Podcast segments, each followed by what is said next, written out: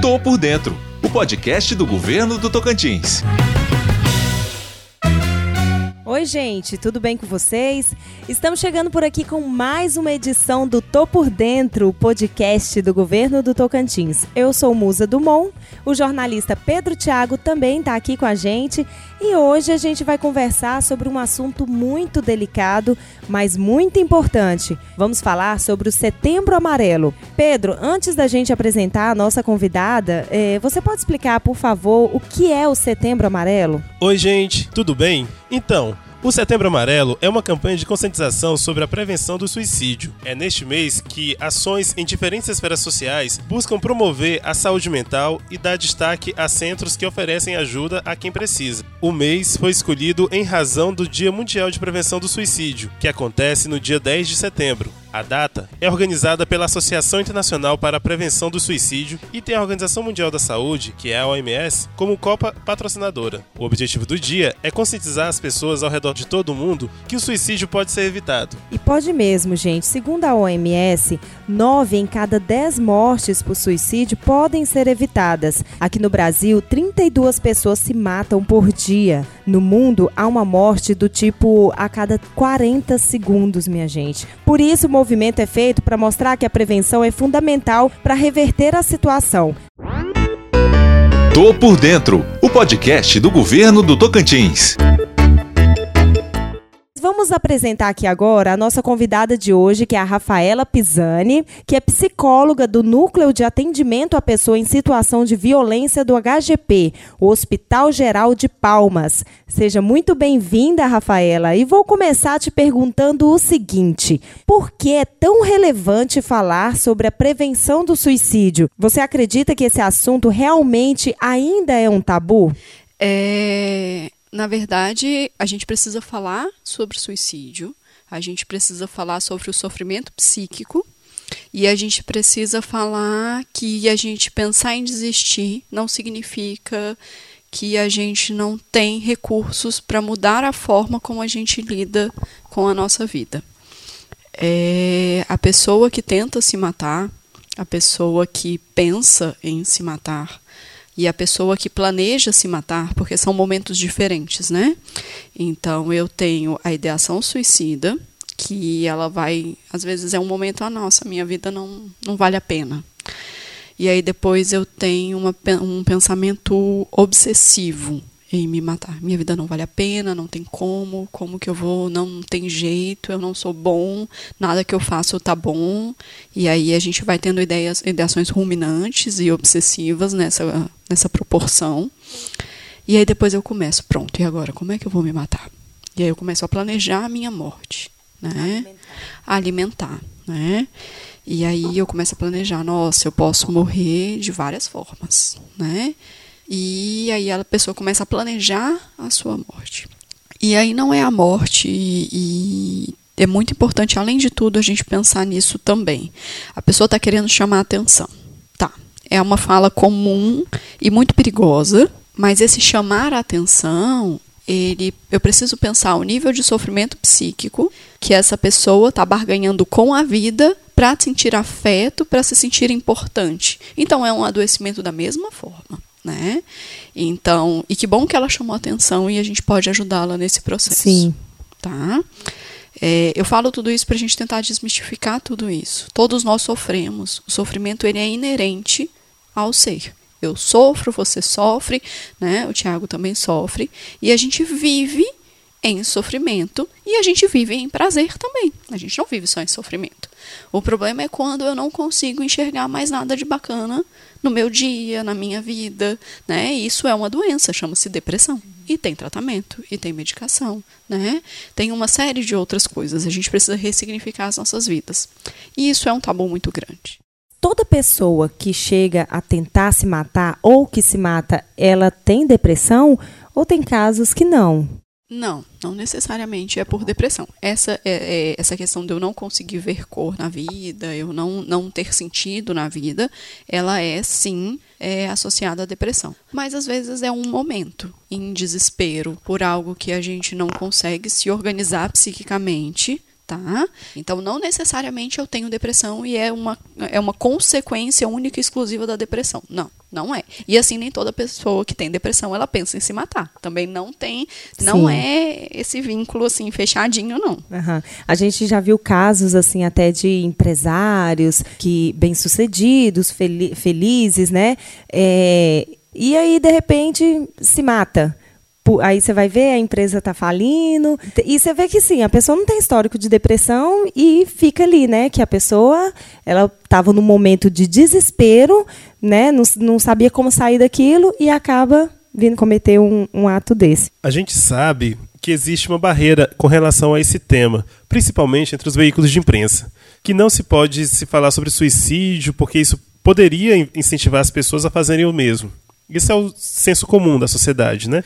Em alguns meios é até proibido publicar notícias com esse tema, do suicídio, ou então sobre assuntos relacionados a, a esse tema. Como você avalia esse comportamento? Que abordagem seria mais adequada para falar sobre esse tema? O problema da gente falar sobre suicídio é se eu vou numa linha sensacionalista, em que eu quero expor a pessoa que estava num sofrimento absurdo e eu quero expor aquele momento. E aí isso não é nem um pouco ético, moral e até muito menos terapêutico. Agora, eu falar que a gente tem sofrimento, que a gente tem saídas, que a gente tem rede de apoio e que a gente precisa falar sobre isso e que a gente está interessado em conversar sobre isso, é o que a gente tem que falar. A gente tem que falar pra caramba. É, o Setembro Amarelo ele é uma solução e um problemão pra gente. A gente sabe que aumentam-se os índices, tá?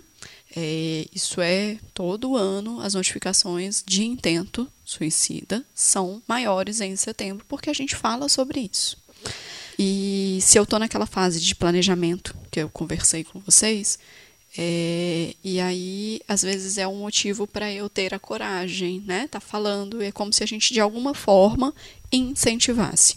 Isso é, é, é, é acontece dessa forma exatamente? Não. A pessoa que está em sofrimento, ela não escuta muitas vezes tudo que a gente quer falar. Ela está tão é, desorganizada em termos psíquicos que ela não dá conta, então ela só escuta o que ela consegue aprender naquele momento. E aí a gente precisa tomar cuidado com o que a gente fala, que como a gente fala, né? É, a gente não precisa expor a pessoa que estava em sofrimento, a gente não precisa é, ter essa relação. A gente precisa falar que a gente tem como ajudar. E a gente tem muitos casos muito bem sucedidos. Eu tenho a honra, e eu acho que é por isso que eu estou há tanto tempo no tema, de ter pacientes que tinham ideações fixas, planejamentos fixos, e hoje elas me mandam mensagem, eu acompanho elas mensalmente de nossa, tá tudo bem. Pararam de ter problema na vida? Claro que não. Tá? Ninguém para de ter problema, né? Eu sou psicóloga, eu tenho muitos problemas, né? E, e se fosse assim era fácil, era só a gente fazer a faculdade de psicologia e a gente não tinha mais problema, né? Mas a gente aprende a como superar e entender que a gente dá conta e que às vezes um momento triste ele passa, que eu preciso respeitar a minha tristeza, que eu preciso chorar, né? Eu brinco e falo com os meus pacientes que a gente, o método correto de alívio da dor e da angústia é o choro. E a gente aprende a vida inteira a não chorar. E aí a gente fica angustiado com um nó na garganta. Sim. E aí o choro vem de forma compulsiva, desorganiza e a gente não sabe o que fazer. Então, se o choro veio, a gente precisa chorar. Se a tristeza veio, eu preciso respeitar a minha tristeza, falar sobre ela. E existem coisas que nos incomodam e que a gente só precisa conseguir falar e às vezes se posicionar, que é muito difícil a gente se posicionar, né? Se posicionar para tentar mudar alguma coisa que nos faz tão mal como as pessoas que convivem com um familiar ou amigo deprimido ou triste, que você percebe que aquela pessoa está simplesmente desistindo das coisas, da vida, como esses amigos, a família, colegas de trabalho podem abordar o tema, se aproximar dessa pessoa? É, a gente precisa aprender a escutar. E escutar, escutar é a gente ter a capacidade de ouvir, entender o que a pessoa falou e depois tentar dar alguma resposta. Não enquanto a pessoa está falando, a gente está pensando numa resposta. Isso não é escutar. Isso é ouvir e de forma bem rasa. E a gente, além de tudo, a gente quer ser conselheiro. E a gente quer falar, não, ó, comigo dá certo assim. E aí, eu todas as vezes a gente pontua isso, né? Sério mesmo, gênio da lâmpada, que você acha que eu nunca pensei nisso. Eu tô no nível de sofrimento que eu tô e eu não pensei em fazer o que você acabou de me falar, né? O sofrimento, a pessoa rumina aquilo, ela tenta muitas estratégias, só que às vezes ela tenta sozinha. Ela não tem apoio, ela se sente inferiorizada e é um ciclo de inassertividade, é ciclo de é um ciclo de inassertividade. Então, eu tento, a minha autoestima já é baixa, eu já não vou com tanta segurança, eu erro e aí eu fico pior e é assim. Então, a família, os amigos, quem de fato quer ajudar, é dar apoio, dar suporte, evitar o julgamento, evitar os preconceitos, né? Tentar realmente entender e falar, cara, eu estou aqui, né? O que você precisar, eu estou aqui. Isso faz muita diferença para quem está numa situação de sofrimento e quando a gente está doído e sofrido e não precisa ser um sofrimento a nível de ideação suicida o seu sofrimento aqueles sofrimentos término de namoro que é um sofrimento bem intenso momentâneo e que a gente dá conta de superar a gente acha que só a gente está sofrendo que só a gente sofre porque é um momento bem egoísta, né? De ego, só eu. Então eu acho que eu, só eu sofro e ninguém passa pelo que eu estou passando e a gente passa muito pelo que todo mundo sofre, né? Então, e às vezes a gente vem com exemplos. Não, mas fulano passou por isso e fez isso. Ó, ele superou. Existe uma onda da gente se responsabilizar por tudo, como se tudo fosse o sujeito que desse conta, que você só não é bem sucedido e rico porque você não acorda às 5 horas da manhã que a gente tem que tomar muito cuidado. A gente tem que tomar muito cuidado. Por quê? Sério? Eu tenho um monte de privilégios. Eu tive muitos privilégios sociais e a gente não pode falar dos, deixar de falar dos privilégios sociais. Né? Então, assim, sou branca, hétero, cis, né? A gente precisa colocar isso. Eu sou mulher, eu tenho esse problema, né? Nessa ordem aí. Mas eu tenho um monte de privilégios. Então eu posso acordar às 5 horas da manhã e fazer meu plantão e eu vou ter comida na minha casa, eu vou ter uma casa, eu vou ter um monte de coisa. Quem não tem esses privilégios e não consegue nem trabalho e nem emprego, e eu falo, acorda às 5 horas da manhã, é você que não tem gás, você que não tem vontade, força de vontade, você faz, você acontece. Não, não é assim.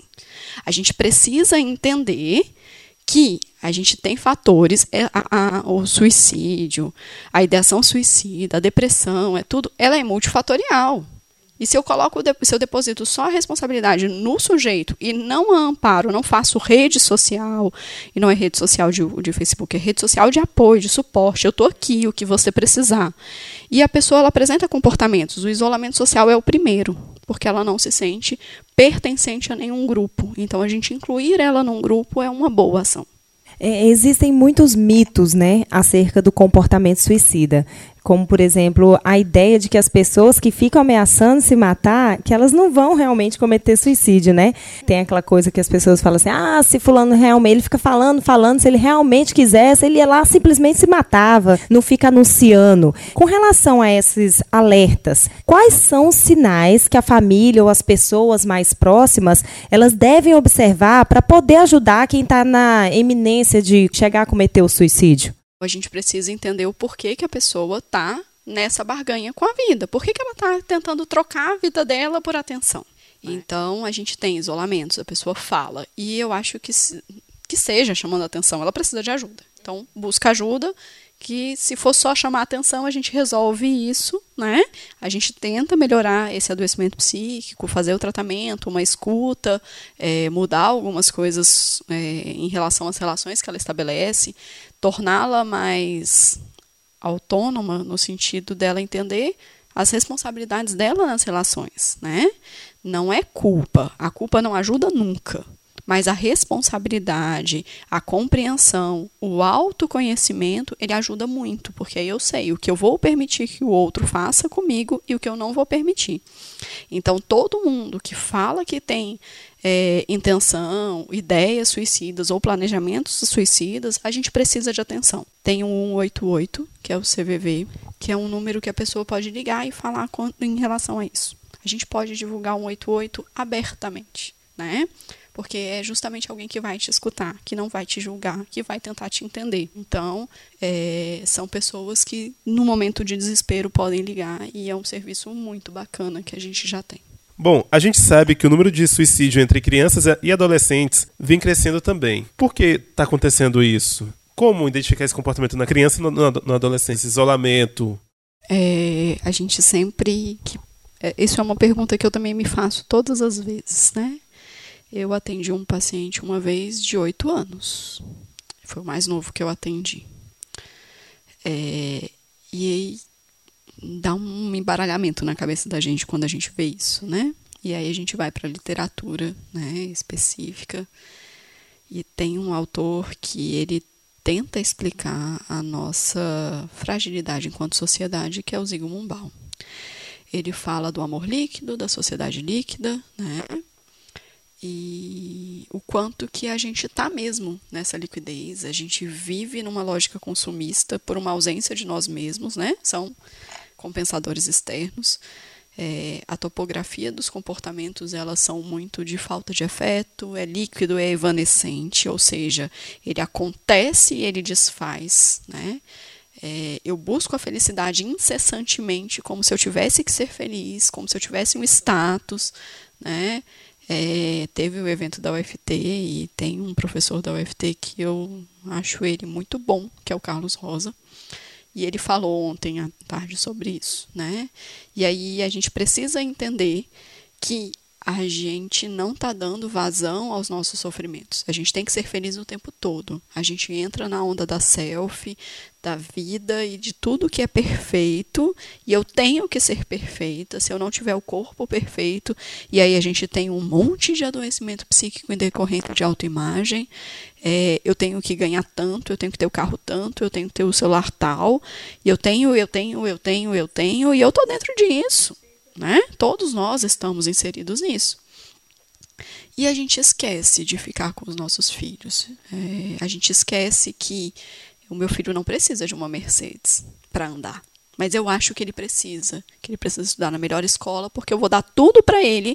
E aí eu não estou culpando os pais, pelo contrário, eles estão fazendo o máximo que eles podem para proporcionar aquilo que hoje no nosso mundo é o, o, o, o certo. E a gente vive na sociedade do consumo neoliberal.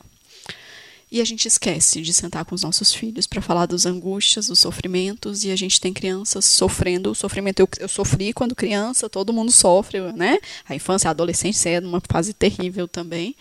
Mas a gente tinha mais apoio, a gente tinha mais presença, né? É, e eu falo de um lugar hipócrita, porque eu trabalho 18 horas por dia, 14 horas por dia, mas eu não tenho filhos. Mas é uma situação em que a gente precisa repensar os nossos hábitos, o quanto a sociedade de consumo de fato é necessária, o quanto que a, que a gente não tem atenção. E não é só. A criança é só reflexo. O quanto que a gente não tem atenção com o companheiro que está com a gente, que a gente escolheu a vida, né? O quanto que a gente se aliena dos nossos desejos, da nossa vida, para viver o que um outro, e aí na psicologia a gente diferencia o outro com O maiúsculo, que é representativo, e o outro com O minúsculo. E esse outro com O bem minúsculozinho, porque assim, ela nem sabe quem eu sou, mas eu preciso mostrar para ela que eu tenho isso, aquilo, aquilo outro e que eu sou bem-sucedida. E que bem-sucedido é esse, a gente precisa discutir sobre essas questões sociais. Por isso que eu falo que o suicídio ele não é pessoal. Ele não é a pessoa que é suicida, a pessoa que tem. É, é uma rede, né? Então, assim, é, o que é vendido, o que é visto como bom, ele é muito longe da realidade. Né? E é isso. As redes sociais, você acha que tem ajudado isso na questão da depressão, da ansiedade? Porque hoje a gente percebe que as pessoas, muitas, né, estão, elas são movidas assim por números, né, seguidores, curtidas e muitas vezes aquela pessoa que não consegue ter um certo número de seguidores, ah, as pessoas não gostam de mim, as pessoas não, né? E, e isso, você acha que isso está ajudando? Também a, a, comunicação tem mudado, né? A gente utiliza muito o WhatsApp e todo mundo, quando manda alguma mensagem, se você não responde ela no mesmo minuto que ela chegou, a pessoa, o outro já pode ficar, nossa, mas você está demorando, você demorou um minuto, dois minutos para me responder. E assim, a gente, a nossa geração não, não estava acostumado com esse imediatismo. E aí você fica naquela, naquela angústia, aquela ansiedade de eu tenho que responder, eu tenho que ser bom, eu tenho que ser rápido, porque se eu não responder, o outro vai responder. E isso não só nas, nas relações é, é, pessoais, mas também profissionais ao mesmo tempo, é, as notícias estão bombando, né? Sobre o país, sobre. né? E você não quer ficar por fora. E você tem que responder, você tem que ler a notícia, você tem que acompanhar o mundo, porque senão é desesperador você conseguir manter a cabeça limpa no meio de tudo isso, não é verdade? Chega falta o ar, né? Assim, de tantas coisas que a gente precisa. As redes sociais, elas têm. É, são ambivalentes. A gente tem tanto o bom quanto o mal, né? Tem o bom, que a gente tem mais acesso à informação, a gente se comunica de forma mais clara. É, o meu pai mora longe, a minha mãe mora longe, eu converso com eles, né? De rosto a rosto. Então tem muitas coisas que facilitam e ela não é de todo ruim. A questão é o quanto eu uso para fazer esse exibicionismo, né? E aí a gente tem uma crítica que eu acho muito bacana das selfies, né? O quanto o esvaziamento de mim precisa ser mostrado através de selfies. É engraçado ver o quanto que as pessoas ficam horas conversando sozinhas na frente de um computador, de um computador, de um celular, né? De um iPhone, né? Inclusive, é, sobre a vida delas. E aí tem, né? Assim, às vezes eu penso assim, eu falo, gente, uma boa terapia ajudaria isso, né? Porque assim, quem quer saber da sua vida nessa proporção, né? Será que a pessoa realmente quer? E assim, será que você se expor a essa proporção? E são pessoas que expõem tudo, né? Você se expor a essa proporção como que é? Você está querendo ser reconhecida e as pessoas vão criticar, porque a crítica ela também faz parte, né? As pessoas vão criticar e como é que você vai dar conta dessa crítica? Eu não dou. Eu não dou conta dessa crítica, né? É, eu penso que quanto menos pessoas que não têm afeto com a gente sabem da nossa vida, melhor. Mas isso é um pensamento pessoal. Às vezes as pessoas precisam disso, né? É, elas precisam falar, elas, e aí é como ela está dando conta, e eu não estou aqui para julgar, hora nenhuma. Só que a gente precisa entender o quanto eu falar na frente do celular para quem eu quero falar. Por que, que eu não consigo falar para quem eu quero falar? Então são perguntas que a gente precisa se fazer. E as pessoas vivem na frente de celular. Você vai num restaurante hoje em dia, a pessoa está fazendo bico, é engraçado, né? Ela faz bico para o celular. E ela tá com um companheiro super legal do lado dela e ele também tá mexendo no celular e eles não sabem da vida um do outro. Então, é um mal nosso, né? O celular é um mal. Eu vivo por celular, assim, o meu celular é o tempo todo, eu respondo mensagens quase que instantaneamente porque eu também tenho pacientes graves e eu quero que eles possam contar comigo. Então, isso é uma coisa que eu tenho. É, e a gente precisa ter essa, saber qual é o nosso limite. Né? Qual é o nosso limite? E aí o seu limite é diferente do meu, que é diferente de todas as pessoas. Ninguém tem um limite igual. E a gente precisa aprender a respeitar quem a gente é e quem são, quais são os nossos limites. Rafaela, a gente estava falando sobre né, crianças e adolescentes que hoje em dia é, passa por situações né, difíceis e um questionamento pessoal até. Muitas vezes a, a menina ela pode chorar, ela pode gritar, espernear, que ninguém vê com maus olhos, né? Tá tudo bem, normal. Então a mulher, eu não tenho problema em chorar. Eu quando me dá vontade de chorar, eu posso estar onde for, na frente de quem for, porque eu choro. E isso eu me sinto aliviada quando eu faço isso. Agora o menino, a criança, é, o menino, ele desde pequeno ele é podado pelo, geralmente é pelo pai, e às vezes até a mãe mesmo, né, com aquele pensamento machista, e pela própria sociedade. Cala a boca, rapaz. Você não é homem, não? Que homem não chora. A gente ouve muito isso. A gente precisa acabar com isso, na verdade. Eu tenho dois filhos, meninos, e lá em casa é proibido isso. Pelo contrário, é incentivo. Quer chorar, chora. Joga para fora. Entendeu? É, é, eu queria que você, enquanto psicóloga, falasse sobre isso. É muito é uma construção do gênero, né? Não é a menina chora com mais facilidade e o homem não chora. Na verdade, o homem não pode chorar, como você disse, né? A gente ensina as crianças, meninos, a não chorar. E a mulher, se ela chorar, é de mulher, né? É hormônio e não, né? É, na verdade, o homem ele sofre muito sozinho. A gente quase não atende homens. E quando a gente atende homem, aquele mais grave, aquele mais escandalizado, que não foi tentativa, foi quase que acerto. E eles morrem mais, porque os métodos que eles fazem são métodos mais é, agressivos ainda. E aí eu li um artigo há pouco tempo que colocava brigas de bar como atos suicidas. Eu não lembro o autor, que devia ter lembrado para passar aí. Eu acho que são coisas que E aí a gente, depois que eu li esse autor, a minha equipe, a gente começou a monitorar os índices de ferimentos por arma branca e ferimentos por arma de fogo. E a gente começou a organizar e descobriu que de fato é, o homem ele caça briga e ele leva tiro, ele leva facada. Então é uma outra forma de eu é, talvez me legitimar como macho alfa e todas essas outras questões que são muito adoecedoras socialmente, porque aí a gente não consegue estabelecer relações verdadeiras, porque ele não pode se mostrar, né? Porque além de não poder chorar, ele também não pode ser amoroso, né? E ele tem mais um monte de outras regras que são muito ruins também. A menina ela chora, ela fala, e aí, o máximo que ela vai falar, ah, isso é, é histérica, né? Ah, e, aí, e aí desqualifica a mulher também, e isso também é terrível socialmente, né? É, porque ela não pode falar, ela não pode ter voz, porque ela está gritando. Ela fala a mesma coisa que o homem e tem essa construção também. Mas o homem, ele sofre. E os métodos que os homens fazem são muito doloridos. Muito doloridos. Então aí a gente para para pensar o nível de sofrimento dessa pessoa. Mas até quando você está na roda de amigos, você percebe isso também, assim. Quando você é, para para ver é muito raro um homem se abrir com o outro ou com a mulher, enfim, para falar sobre os problemas, sobre as angústias e tudo mais.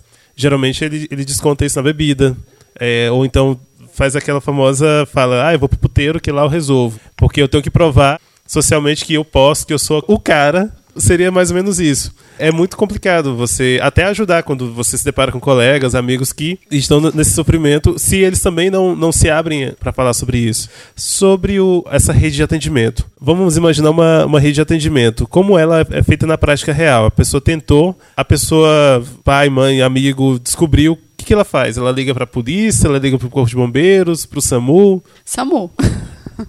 SAMU. E o SAMU leva para o HGP né, assim, a gente tem governabilidade do serviço que a gente oferta, né? E aí leva para o HGP, são feitos os primeiros atendimentos médicos e é acionado o núcleo e a gente faz esse atendimento multiprofissional. E aí a gente busca a rede de proteção e a rede assistencial. A rede de saúde, o SUS, né, ela é muito bem orquestrada e muito bem planejada. Mas a gente precisa aprender a cobrar o SUS, né? Porque ele está lá, ele é um direito, né? ele é universal, ele é integral, ele é equânime. A gente precisa entender que o postinho de saúde é uma porta de entrada. Né? A gente precisa entender que a UPA também é uma porta de entrada. Dentro das estratégias de saúde da família, nós temos os NASFs, que é os núcleos de saúde, núcleos de apoio à saúde da família, e o NASF, ele pode fazer o matriciamento desses casos junto com a estratégia de saúde da família. Nós temos os CAPs, em Palmas a gente tem dois CAPs. O CAPS AD, que é o CAPS para né, usuário de álcool e drogas, e a gente tem o CAPS tipo 2. Também são redes muito potentes, é, que a gente tem o apoio e o apoio ambulatorial nesses casos de ideação. É, ideação suicida, planejamento suicida e, e automutilações também. Então, a gente tem essa rede de, de atendimento e de proteção. E para além, a gente também tem os CREAS, os CRAS, né? É, escola, a UFT tem o programa do Mais Vida, que para os alunos da UFT é muito bacana, também vale a pena conhecer. Né? É, a gente tem as clínicas escolas, que são, a Ubra tem, eu acredito que a UFT daqui a uns dias também vai ter. Então a gente tem esses atendimentos, que são atendimentos psicológicos. Rafaela, só vale atendimento psicológico nesses casos? Não. Atendimento social, é, a religião ela ajuda muito, né? E eu faço ressalvas em relação à religião, porque se a religião julga, ela perde a, a alçada que ela tem. Então, julgar, é, não tentar compreender é um problemão, não só em relação à religiosidade da pessoa, mas em relação a qualquer coisa dentro de casa e, e tudo mais. Eu afasto a pessoa quando eu falo, ah, isso é isso é chamar atenção. Ah, isso aí é outro dia desse eu escutei, isso é uma falta de um de uma louça cheia de pia. Eu falei, claro, vamos resolver os problemas de saúde mental lavando louça, né? Não é assim, né? Então a gente precisa é, conseguir acolher a pessoa aonde ela se sente melhor. É, às vezes a pessoa tá lá, tem psicólogo, ela tá internada no HGP, e aí o psicólogo vai lá e nada, e ela faz um baita vínculo com o técnico de enfermagem, e a gente vai junto com o técnico de enfermagem para que o técnico possa é, nos auxiliar nesse processo, né? E aí ele faz e ele fez vínculo, e o que importa é o vínculo. Fez vínculo, tá valendo. E aí a gente vai endossando esse vínculo. A nossa equipe ela é composta dentro do HGP por psicólogos, assistente social e enfermeira. E eu não acho que a minha equipe, enquanto enfermagem e serviço social, deixam qualquer coisa a perder. Entende? A gente consegue fazer discussões de caso riquíssimas e eu sou encantada com a equipe que a gente tem a gente consegue ter o envolvimento deles, e isso é uma, um, um, alcance ímpar que a gente consegue ter no HGP com apoio, e aí não tem como falar que não tem apoio da direção, né? E que bom que a gente conseguiu, a gente lutou muito por isso, né? Então a gente tem uma equipe qualificada que se importa, é, e aí a gente vai fazendo isso. A gente precisa ler, a gente precisa estudar. Não é algo fácil de lidar, muito pelo contrário, né? Tem dias que parece que passou um rolo compressor em cima de mim e que eu tô querendo sair correndo, né? E entrar numa cachoeira, alguma coisa nesse sentido, para tentar descarregar um pouco das coisas que a gente escuta. Mas a gente poder também falar da, do sofrimento ao atender pessoas em sofrimento também é um, está, um estágio de potência para que nós consigamos continuar trabalhando com isso. Pois é, gente, como a gente pôde perceber aqui, né, com a Rafaela, psicóloga que trabalha no HGP, a primeira medida preventiva é a educação. Precisamos falar sobre o suicídio, informar, ou seja, é preciso perder o medo, né, de se falar sobre o assunto. O caminho é esse mesmo, quebrar alguns tabus, né, que as pessoas sofrem, as pessoas sofrem, gente. Parar de falar que é frescura, pelo amor de Deus, gente, não vamos mais falar isso. O homem chora sim, o menino pequeno chora sim, ele chora e deve chorar assim, joga para fora, né? A gente precisa compartilhar informações, esclarecer, conscientizar, estimular o diálogo e abrir espaço para as campanhas, né? Isso contribui para tirar o assunto da invisibilidade e assim mudar essa realidade. Então é isso, minha gente. Muito obrigada pela presença, Rafaela. É, sua presença aqui com certeza ajudou muito, né? As pessoas que vão nos ouvir, os esclarecimentos, as informações. É, obrigado, Pedro Tiago. Né? Semana que vem a gente está de volta. É, Rafaela, você pode deixar um último recado para aquelas pessoas que estão nos ouvindo e que estão tá passando por um momento difícil, né, de sofrimento, ou que tenham pessoas próximas, né, passando por situações parecidas, é, com é, situações parecidas com as que a gente conversou hoje aqui? É, busque ajuda, né? Eu acho que tem muita gente que se importa e que se preocupa. É, por mais que você ache que ninguém está interessado na sua história, nós estamos, tá? É, e a gente está aqui para isso, né? Se a gente conseguir que uma pessoa busque ajuda e né, se empenhe em mudar a sua realidade, a gente já está ganhando pra caramba. Muito obrigado, Rafaela. Semana que vem eu tô por dentro, está de volta com mais um novo episódio. Quero agradecer também pela sua presença, Musa, e dizer que todos que estão nos ouvindo pode seguir a gente nas redes sociais, gente. O governo do Tocantins está no Instagram, no Twitter, no Facebook. Basta procurar por Governo do Tocantins. Tô por dentro, o podcast do Tocantins.